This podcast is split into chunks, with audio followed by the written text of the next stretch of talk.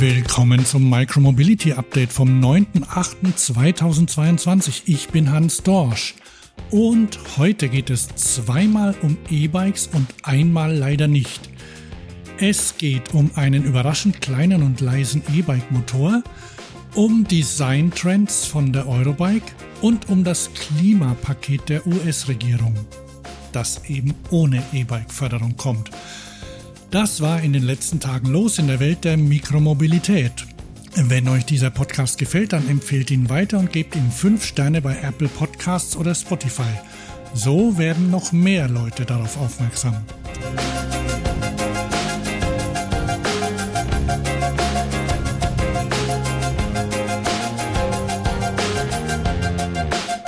Als erstes schauen und hören wir uns mal ein paar E-Bike-Motoren an. Let's ride some different e-bikes and learn more about the noises that come out of them. Right now, we're riding alongside a high-powered, big battery electric mountain bike.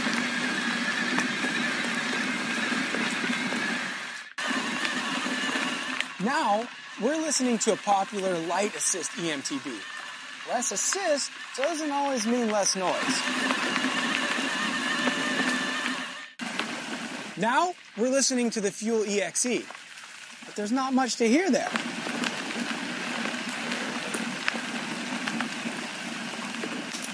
Der letzte, der leise, ist der neue HPR 50 Mittelmotor im neuen Mountainbike Track Fuel EXE. Das war schon eine Überraschung, als TQ Systems aus Seefeld bei München kurz vor der Eurobike einen super kleinen Mittelmotor vorstellten. Vor allem, weil der Motor, für den sie bisher bekannt waren, ja eher groß und vor allem ziemlich stark war. Googelt mal nach Highbike Flyon. Zum Start des neuen Motors haben sie wieder einen großen Hersteller gefunden, der den Motor in ein Mountainbike einbaut. Er heißt eben Trek und bei EMBN fragt sich der Presenter Steve Jones, wird dieser Typ Rad das Alltags-Mountainbike der Zukunft? Ich bin ja immer noch Team Analog hier, vor allem wegen des Gewichts und auch wegen des Fahrgeräuschs. So ein kreischender Bosch-Motor nervt einfach, auch wenn es schon cool ist, sich auf den Berg nach oben ziehen zu lassen. Aber das neue Track Mountainbike mit 18 Kilo Gewicht und kaum wahrnehmbarem Motorgeräusch, da trete ich lieber selbst ein bisschen mehr. Schaut euch das Video von EMBN mal an. James fährt mit dem Rad in Wales. Wunderschön dort übrigens. Man darf dort so gut wie überall mit dem Rad fahren, muss aber auch ziemlich oft über Styles steigen. Das sind kleine Leitern über die abgezäunten Kuh- und Schafweiden.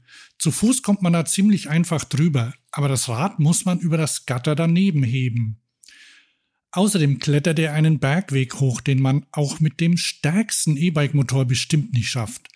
Da muss er das Rad schultern, also wie beim klassischen Bio- oder Analogbike. Und das geht mit einem leichten Rad eben besser. Nochmal zurück zum Ton. Bei TQ und Trek haben die Leute nicht einfach versucht, den Elektromotor leiser zu machen, sie haben auf die Frequenz geachtet und den Motor so eingestellt, dass er sich angenehm anhört. Sie sprechen von Tonalität, mir gefällt der Begriff Klangfarbe noch besser.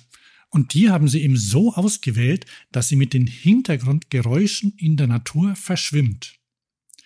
Ich habe euch noch ein Video von Trek in die Shownotes gepackt, in dem erklärt wird, wie sie das machen. Und noch eines von Fazua, denn die haben ja auch kleine Motoren und die stimmen ihre Motoren genauso aufwendig ab. Der Fazua-Motor kommt im Vergleich beim E-Mountainbike-Magazin übrigens auch sehr gut weg. Er hat mehr Kraft, wird aber mit zunehmender Last deutlich lauter als der TQ. Im Leerlauf sind beide gleich auf, da hört man nur noch das Surren des Freilaufs. Ich will so ein Rad testen.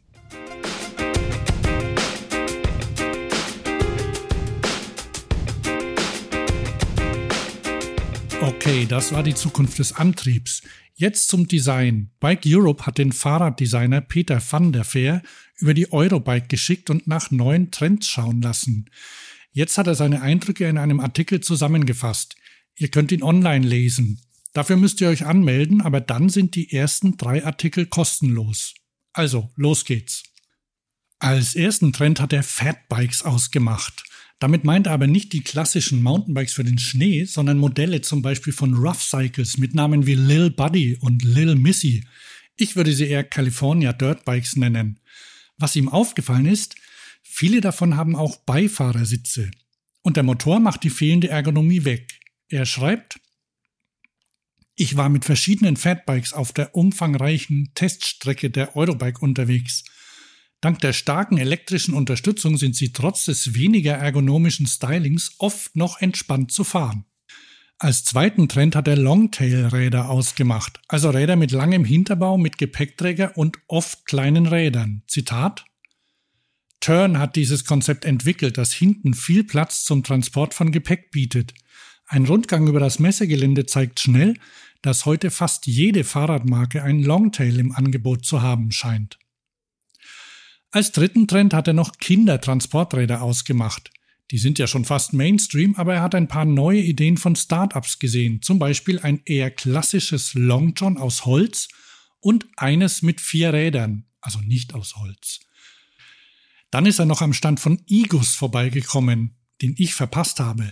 Dort stand das Material Bike das zu fast 100% aus recycelbarem oder recyceltem Kunststoff hergestellt wird und deshalb ziemlich anders aussieht als ein klassisches Rad.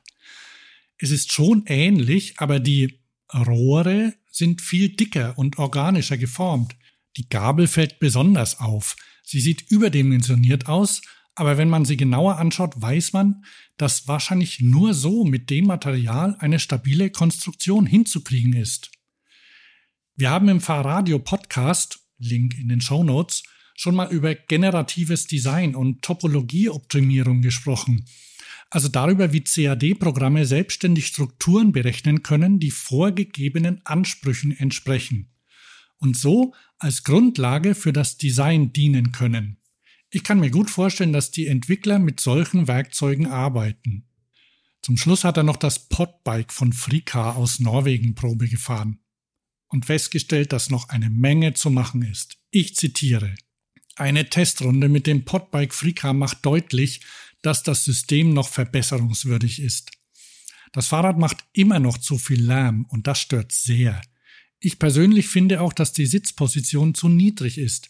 Es ist schwierig ein- und auszusteigen, aber vor allem denke ich, dass sich die Fahrerinnen und Fahrer im Verkehr unsicher fühlen werden weil die Sitzposition viel niedriger ist als in einem Auto oder auf einem normalen Fahrrad. Zitat Ende. Das Interessante ist ja, dass der Gründer das Podbike ursprünglich entwickelt hat, weil er sich auf dem normalen Rad unsicher gefühlt hat. Aber vielleicht ist das in Norwegen anders. Er hätte sich mal den Hopper anschauen sollen. Das kleine Tretauto aus Augsburg macht ziemlich alles besser, weil es sich nicht am Liegerad orientiert, sondern eher am Auto. Es hat sogar ein Lenkrad.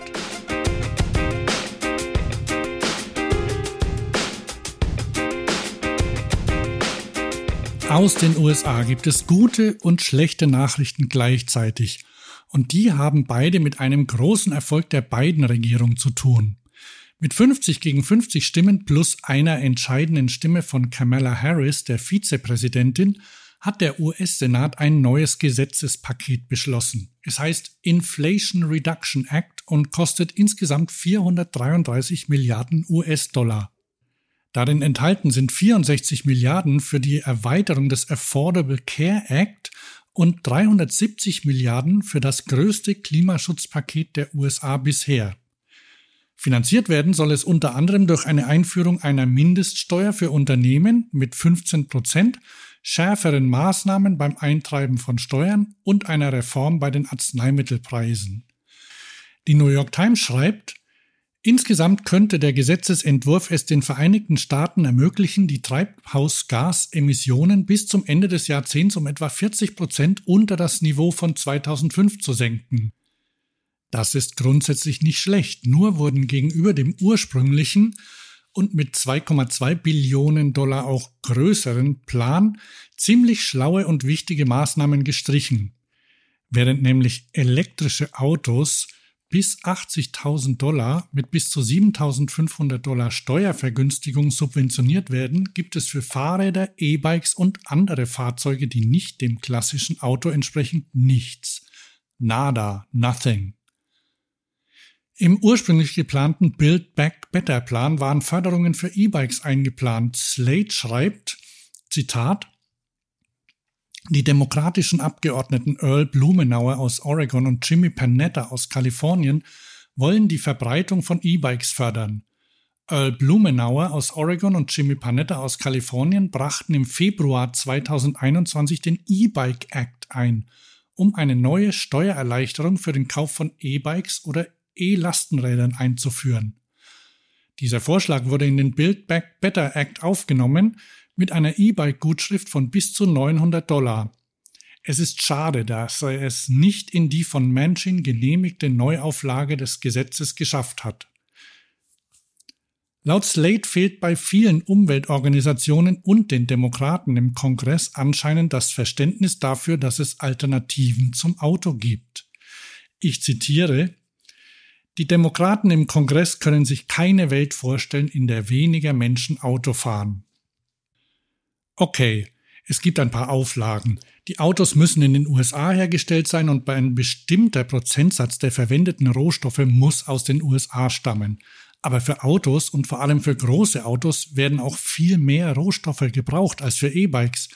Für Slate ist das ziemlich klar. Zitat, wenn man bedenkt, dass die 1325 Kilo schwere Batterie des Hammer EV so viel wiegt wie 380 E-Bike-Batterien von Rad Power. Und es gibt ja noch mehr Vorteile. Nochmal Slate. Abgesehen von den Vorteilen für den Schadstoffausstoß verbessert der Umstieg vom Auto auf das E-Bike auch die öffentliche Gesundheit. In Klammern, selbst mit Batterie müssen die Fahrer in die Pedale treten. Und trägt dazu bei, die Zahl der Verkehrstoten zu reduzieren, die in den USA stark angestiegen ist. Es gibt wohl kaum eine Mobilitätsinnovation, die so viele Vorteile bietet. Ach so, Ganz nebenbei, die öffentlichen Verkehrsmittel kriegen auch nichts ab. Bei Politico sagt Jonah Freemark vom Urban Institute in Washington, Zitat, es ist so eklatant, dass man Steuergutschriften für den Kauf eines Elektroautos bekommt, aber 0 Dollar für den Kauf eines Elektrofahrrads, 0 Dollar für die Fahrt mit öffentlichen Verkehrsmitteln. Das subventioniert den Autobesitz bei weitem mehr als jede andere Art von Fortbewegung. Bei Twitter schreibt er noch, es ist schön zu sehen, dass die USA Maßnahmen gegen den Klimawandel ergreifen. Es ist eine tolle Sache, dass es endlich ein Gesetz gibt.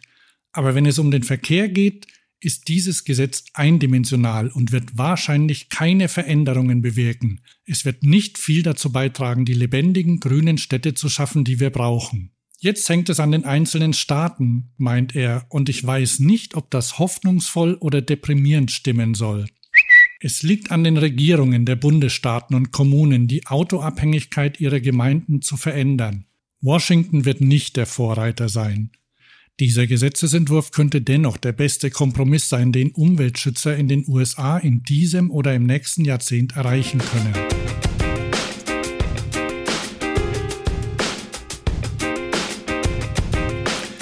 Passend zu den zwei ersten Geschichten habe ich noch zwei Jobs bei Bitchy Talent gefunden. Da steht nicht die exakte Firma dabei, aber zumindest beim ersten kann ich mir schon vorstellen, welcher Hersteller das ist. Der Job ist nämlich in Spanien und gesucht wird ein Head of RD E-Bike Drive. Die kurze Beschreibung dazu. Für unseren Kunden, einen bekannten und hochinnovativen Hersteller von E-Bike-Motoren, der von den weltweit führenden Fahrradmarken eingesetzt wird, suchen wir einen oder eine Head of RD. Also ich bin mir da ziemlich sicher, der Firmenname beginnt mit M und hört mit Ale auf. Beim zweiten bin ich mir nicht ganz so sicher. Ich lese mal die Beschreibung vor. Senior Industrial Designer Bikes. Männlich, weiblich, divers. Unser Kunde ist einer der größten und erfolgreichsten Fahrradhersteller weltweit. Um weiter zu expandieren, suchen wir einen Senior Industrial Designer, männlich, weiblich, divers. Die Stelle ist in den Niederlanden angesiedelt. Es gibt auch die Möglichkeit, remote zu arbeiten, aber der Wohnsitz muss in den Niederlanden sein. Könnte es sein, dass sich der Hersteller nach einem Steppentier benannt hat? Also, bewerbt euch. Die Leute vom Bitchy-Team hätten gerne euren Lebenslauf und noch ein bisschen mehr. Ich zitiere mal. Damit wir dich besser kennenlernen, füge auch gerne eine kreative Botschaft hinzu. zum Beispiel per kurzem Video. Soll ich eigentlich die Jobs immer an einem bestimmten Tag bringen? Welcher ist euch lieber, Dienstag oder Donnerstag? Schickt eure Nachrichten an info at micromobilityupdate.com. Und das war's wieder für heute. Ich bin Hans Dorsch und wir hören uns wieder in der nächsten Folge. Nochmal zur Erinnerung, liked und subscribed, also gebt dem Podcast 5 Sterne bei Apple Podcasts und Spotify. Und falls ihr noch nicht habt, abonniert ihn, damit die nächste Folge automatisch in eurem Eingang landet.